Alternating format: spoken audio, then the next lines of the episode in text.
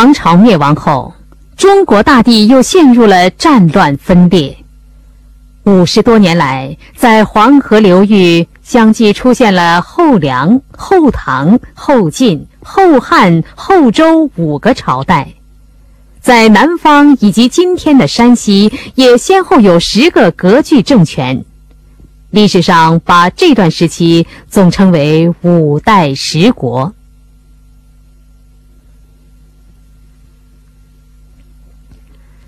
这是十国中南唐皇帝李璟的陵墓。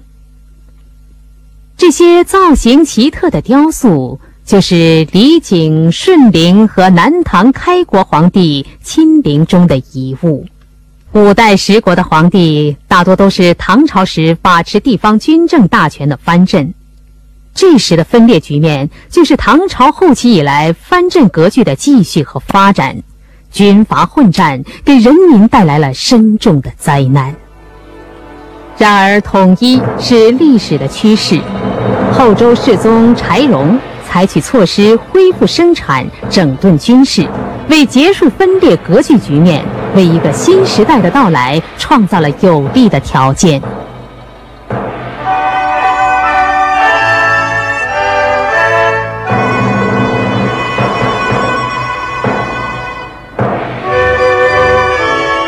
正当各路军阀金戈铁马逐鹿中原之时，北方草原却是另一番景象。这就是契丹族的发展壮大。唐朝末年，契丹族逐步强盛起来，中原鏖战给他们提供了大显身手的极好机会。他们一只脚还踏在原始社会的地基之上，一只脚却已跨入阶级社会的门槛。他们开始有了自己的农业和手工业。契丹是一个古老的民族，昔日他们生活在草原上，以马背和帐幕为家，游牧和渔猎是他们主要的生活来源。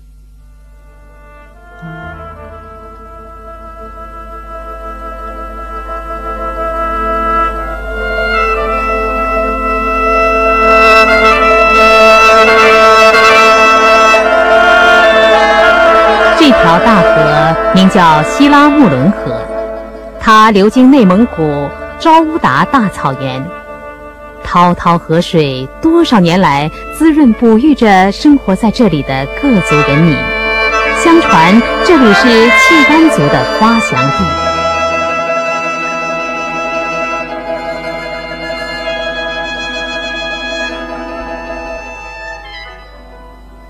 有个古老而美丽的传说，这样讲述了契丹族的起源：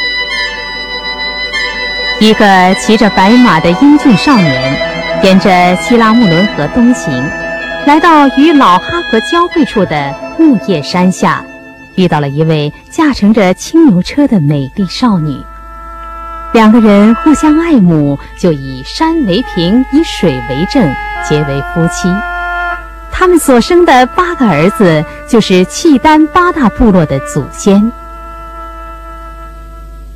这扁扁的水壶叫鸡冠壶，上面设有系环，便于系在马鞍上。他们的生活用品都这样带有着浓郁的草原民族特色。契丹人认为他们是炎帝的后裔。契丹人很早就与中原地区有密切的往来，经常用马匹和皮革交换中原的物品。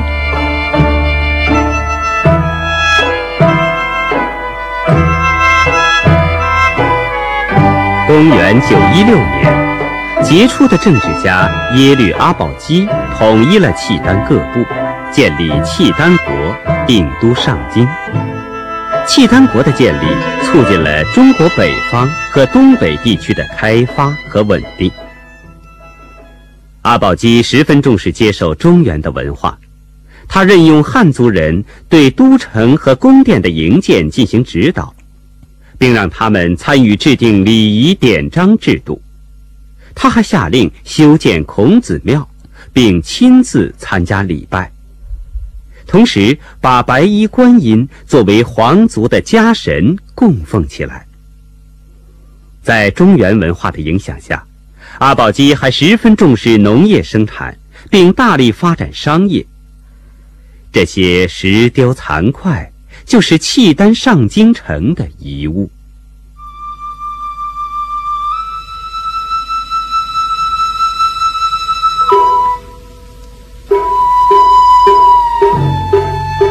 契丹国还创制了自己的文字，契丹大字仿照汉字隶书，有的直接借用汉字。另外还有从大字演变发展而来的契丹小字，有单字三千多个。这些石碑为今天研究契丹国的文化发展状况提供了极其珍贵的资料。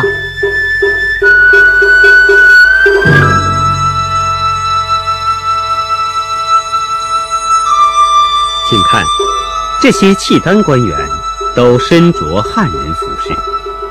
无论从历史记载还是考古发现，都反映了当时契丹和中原有着极其密切的经济文化联系。耶律阿保机去世后，太子耶律德光即位，这就是辽太宗。公元九三六年。耶律德光以获得幽云十六州为条件，支持石敬瑭当上后晋皇帝。后晋臣服于契丹，石敬瑭在比自己小十多岁的耶律德光面前，却自称儿皇帝，成为千古笑谈。契丹在得到农业发达的幽云十六州以后，经济实力大为加强。公元九四七年，改国号为辽。北方的辽朝不断发展壮大，中原地区也处在变革之中。公元九六零年，后周禁军的最高将领赵匡胤在陈桥驿发动兵变。将士们把只有君主才能穿的黄袍披在他身上，齐声欢呼万岁。这就是历史上所说的陈桥兵变和宋太祖黄袍加身。赵匡胤就这样登上了皇帝宝座，建立宋朝，定都汴京，也就是今天的开封，历史上称为北宋。赵匡胤与弟弟宋太宗在位期间，陆续消灭了各割据政权，结束了五代十国的分裂局面，历史揭开了新的一页。唐代毁于藩镇割据的历史教训，五代十国兵强马壮者为王的现实，是宋太祖赵匡胤为加强皇权、巩固统治而煞费苦心。一天，赵匡胤宴请帮助他黄袍加身的武将们。酒足饭饱时，太祖说：“我全靠你们才当上皇帝，而现在我却无法睡一个安稳觉。你们不如放弃兵权，专心享受，这样君臣互不猜忌，岂不更好？”第二天，武将们全都称病辞职。上演了杯酒释兵权的精彩一幕。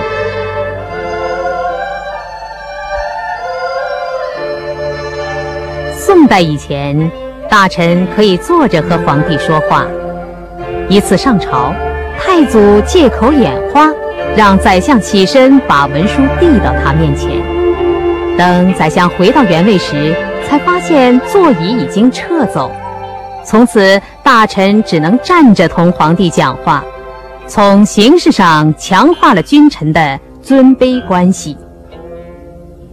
宋太祖还采取一系列措施来加强中央集权，首先将地方的财权、兵权收归中央政府，州郡长官改由文官担任，同时削弱宰相的权力，把大权集中到皇帝手上。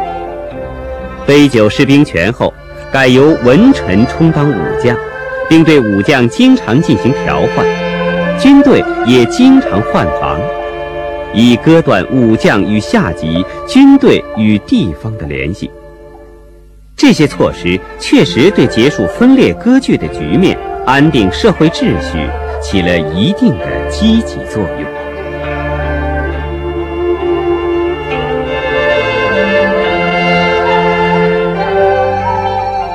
北宋建立后，辽宋之间的关系最为引人瞩目。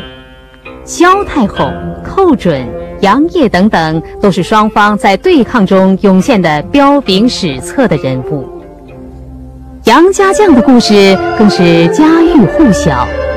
杨业、杨延昭、杨文广祖孙几代和佘太君、穆桂英的形象，从北宋中叶至今八百多年以来一直传颂不衰，今天依然活跃在戏剧舞台上。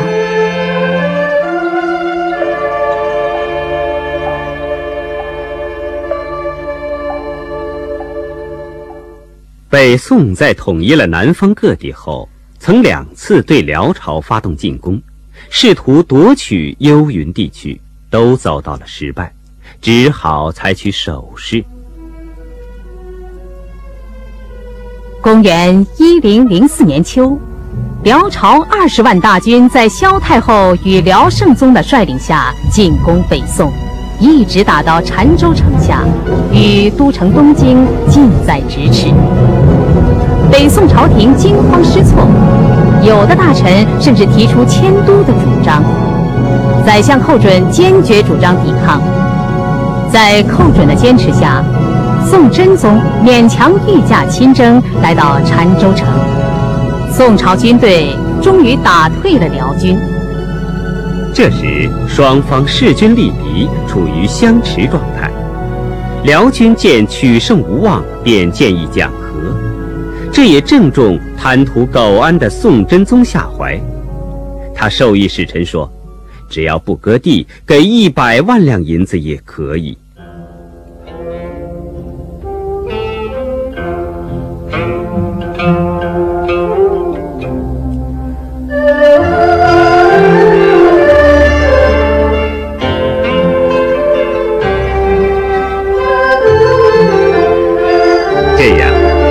在公元一零零五年，辽宋双方达成和议，辽朝撤军，北宋每年送给辽朝白银十万两，绢二十万匹，这就是历史上所说的澶渊之盟。在中国北方和东北地区的辽阔土地上，几乎随处都可见到辽代的遗迹。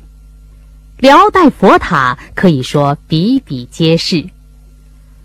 坐落在今天内蒙古自治区宁城县，也就是辽中都的大明塔，是其中最负盛名的杰作。这座佛塔高八十余米，塔身四周是众多的佛像浮雕，佛像体态丰满，神情生动，接近唐代风格。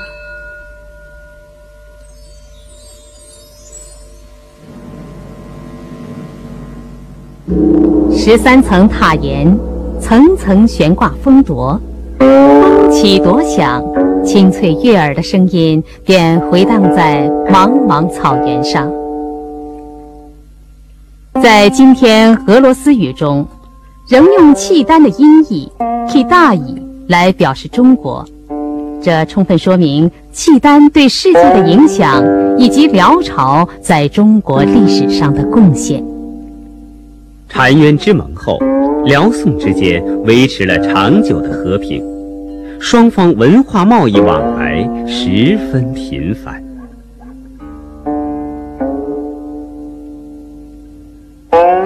这些辽代钱币，似乎在告诉人们辽朝所曾有过的繁荣。近年在内蒙古赤峰的饶州古城遗址，发现了。大量从秦汉直到唐宋的中原古钱，这些钱币看来同时在契丹地区流通，反映了当时的贸易盛况。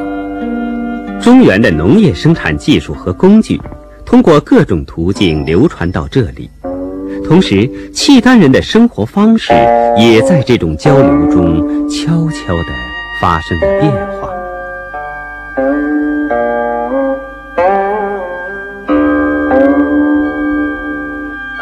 唐三彩尽人皆知，而辽三彩大概就很少有人知道了。它的色彩，它的造型，都散发着草原所特有的气息。辽朝的瓷器，在享誉世界的中国古代瓷器中，具有不可替代的独特价值。辽朝集中了许多有手工业技术的汉族工匠。使得辽朝的手工业在各方面都有长足的进步。原来需要用畜牧产品去和中原交换的丝织品，后来不但能够生产，而且质量很好，甚至还作为与宋朝交往时的礼品。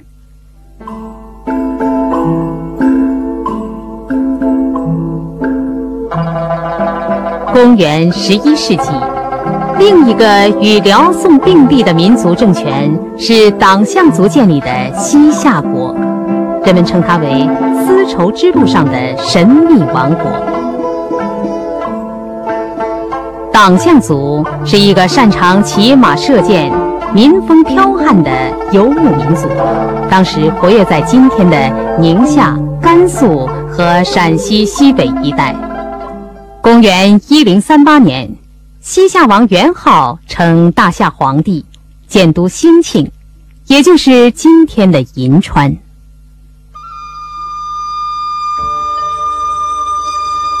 元昊称帝后，发动了对北宋的战争，战争使双方都蒙受了很大的损失。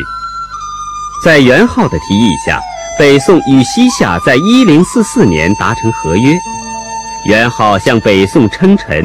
北宋册封他为夏国王，并每年给西夏白银七万两、绢十五万匹、茶叶三万斤，双方贸易恢复。西夏以畜牧产品交换中原的粮食和手工业产品。这是在内蒙古额济纳旗发现的西夏黑水城遗址。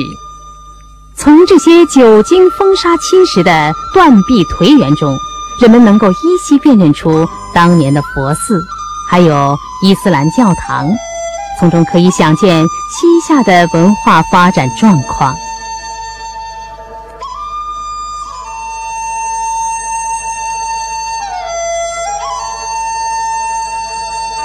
西夏的手工业由专门机构管理，工匠来自各个民族。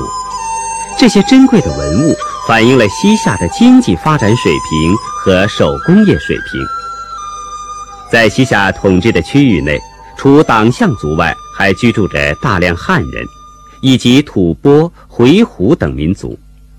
境内主要生产是畜牧业，而汉族仍从事农业生产。在汉族的影响下，西夏兴修水利，开垦荒地。党项人也开始进行农业生产。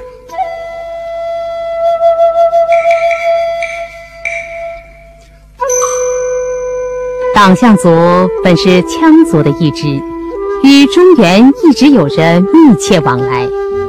西夏建立后，更积极学习中原文化。他们仿照宋朝制定官制和兵制，还设立太学。把很多汉语书籍翻译成西夏文，同时用汉文和西夏文印刷了大量佛经、医学和历法书籍。北宋先后同辽朝、西夏达成和平协议后，各地区的经济文化交流得到了保障和加强，同时也促进了各地区的发展。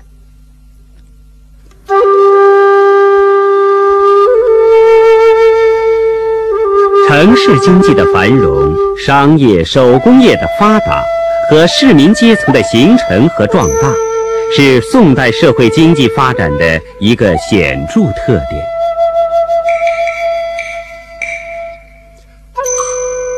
北宋画家张择端在他的巨作《清明上河图》中，形象地再现了汴京当年的繁华景象。汴京就是今天河南省开封市，当时也称东京开封府，是北宋的都城，全国政治、经济、文化的中心，同时也是当时世界著名的大都市。像洛阳、成都、扬州、杭州等，也都是店铺鳞次栉比的繁华城市。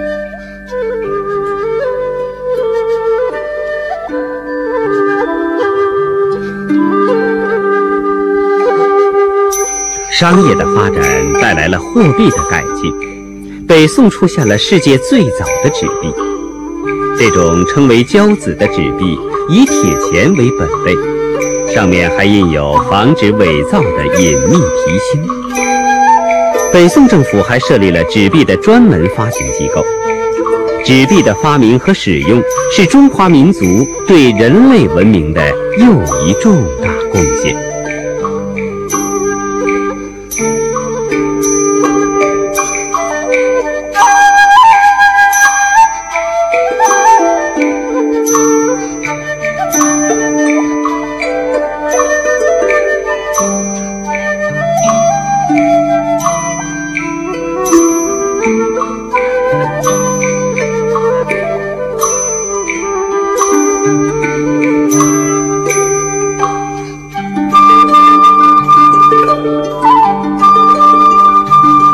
城市的格局已被打破，商业活动不再限制于特定的区域。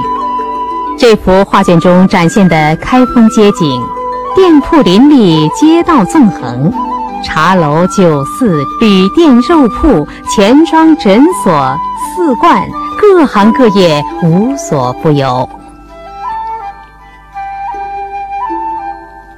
宋代的瓷器品种众多，质地精细。花纹秀丽优雅，造型美观大方，受到当时世界各国的欢迎和珍爱。宋代瓷窑遍布各地，其中被后人称为五大名窑的定窑、钧窑、哥窑、汝窑、官窑，以及新兴的景德镇所生产的瓷器，是最受欢迎的名牌产品，更为后世收藏家所珍视。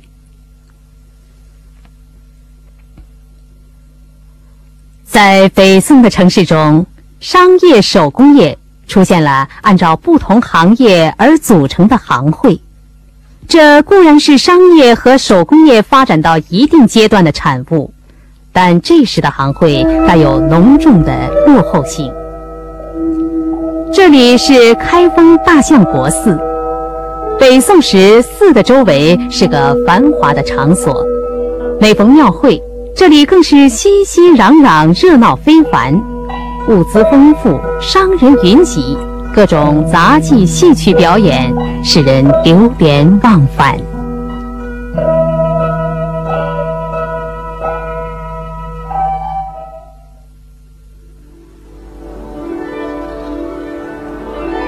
然而，北宋社会从一开始就潜伏着危机。赵匡胤加强中央集权的措施，像一把两刃剑，在巩固皇帝专制的同时，也带来一系列严重的社会问题。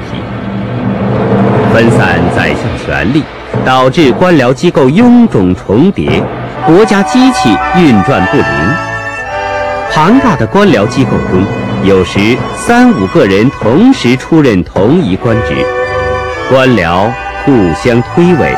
行政效率极端低下，荒年招募饥民当兵，使军队人数激增；武将频繁的调换，使得兵将互不相识。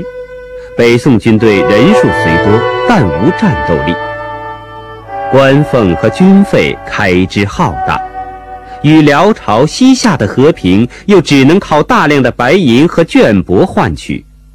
凡此种种，造成北宋国力积贫积弱，国库空虚，财政入不敷出。沉重的经济负担就以赋税的形式转嫁到百姓身上。北宋中叶以后，土地兼并、贫富分化的问题日趋尖锐，百姓不堪重负，被迫揭竿而起。北宋农民起义之多，空前绝后。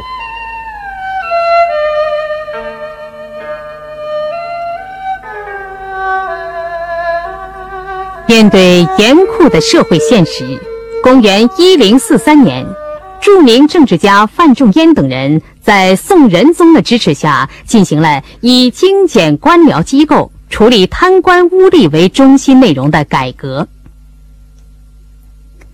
这是江南名胜岳阳楼，范仲淹在这里曾写下了“先天下之忧而忧，后天下之乐而乐”的不朽佳句。表现了他高尚的情操。范仲淹的改革，由于触动了官僚贵族的利益，不到一年就夭折了。形势日益严峻，改革势在必行。公元一零六八年，历史上最有成效和影响的改革——王安石变法，拉开了序幕。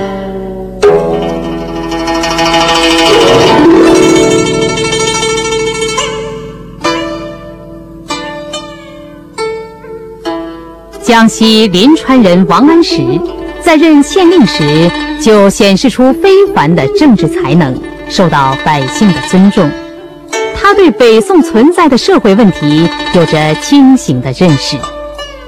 王安石以抑制土地兼并、保障百姓生产和生活条件、发展农业生产为变法的中心，针对种种社会弊端，制定了青苗法、金税法。木役法等十大改革之法，他怀着“天变不足畏，祖宗不足法，人言不足恤”的气魄，与朝廷中的守旧势力针锋相对。变法卓有成效地推行了十六年，使积弱积贫的状况得到改变。提起包公，人们都知道他是历史上著名的清官。包公名叫包拯。他在宋仁宗时期曾任天章阁待制、龙图阁直学士，因而人们又称他为包龙图、包待制。包公在任开封知府时，为政清廉、执法严明，不畏权贵，受到人们的称赞。历史上百姓受尽欺凌，盼望出现为民伸冤的清官，于是包公就应运而成为这种期望的化身。在民间传说中，在小说戏剧里，人们赋予包公种种美好的品德，用善良的愿望塑造着包公的形象。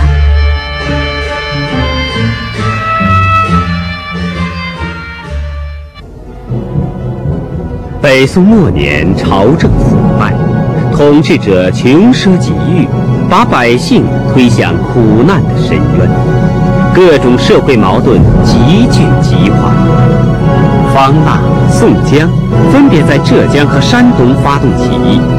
宋江起义军劫富济贫、除暴安良，受到百姓的拥戴。人们用各种方式传颂着他们的事迹。